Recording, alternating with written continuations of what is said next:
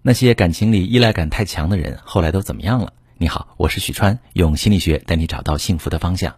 收到这么一条提问，一个姑娘问川哥：“我的长相、学历、工作样样都不差，可说起感情，我只能用很失败几个字来形容。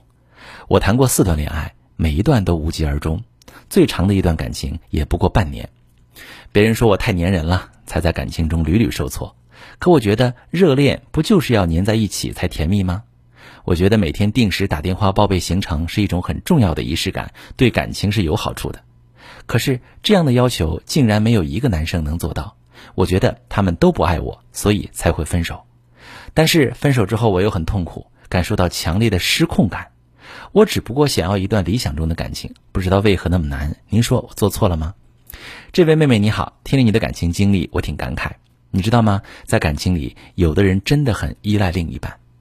提起依赖者，我们往往会认为依赖的一方要么很柔弱、小鸟依人，要么总讨好另一半，很卑微。但是依赖者却有一个典型的特征，他们会对这伴侣有要求，就是你要以我期待的方式对待我，否则就是不爱我。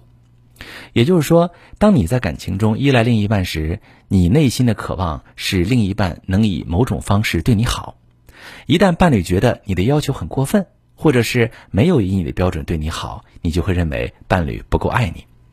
我举个例子，比如你很需要另一半啊，需要他时刻黏着你，能够时刻回应你的消息。刚开始谈恋爱的时候，他总是顺着你的要求，给了你极大的安全感。但是当他一直这么顺着你的时候，他也会觉得累，而且会有一段时间工作很忙，没法把所有的精力都放在你身上。于是你就会觉得。他不重视，他不爱你了，开始一点点对他失望，而他会觉得你无理取闹。他明明在忙工作、忙自己的事儿，心里也很爱你，没想到你居然会这么评价他。无论是在恋爱中还是在婚姻里，依赖者都明明处于弱的位置，但其实是制定感情规则的一方。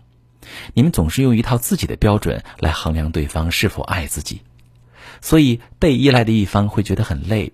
他们不仅要给依赖者制造情绪上的能量，还需要持续满足依赖者的要求，会感受到很消耗，相处的极度不舒适，也就起了离开的念头。而这时，依赖的一方往往会产生一种信念：他要抛弃我了，因为一直处于依赖的角色中，没有构建自我的内在力量，总期望别人满足自己的内心需求，所以他们的主体力量很弱，很容易感受到被抛弃。但是却忽略了一个事实：没有人能抛弃你，因为你是自己生命的主宰者。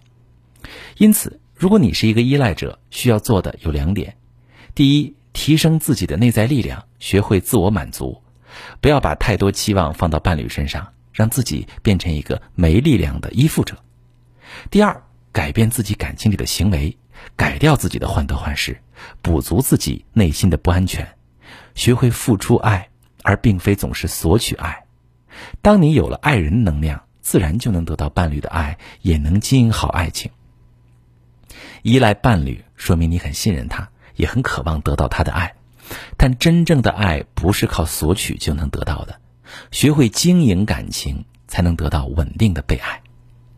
如果其他的朋友感情之路不顺利，遇到问题了，可以把你的情况跟我说说，我来帮你分析，尽力解决。我是许川。如果你遇到感情难题、婚姻危机，可以加我的微信，把你的情况详细跟我说说。我的微信是幺五三零幺三零五二六三，把你的情况细节详细跟我说说，我来教你怎么做。喜欢我的节目就关注我、订阅我，我们一起做更好的自己。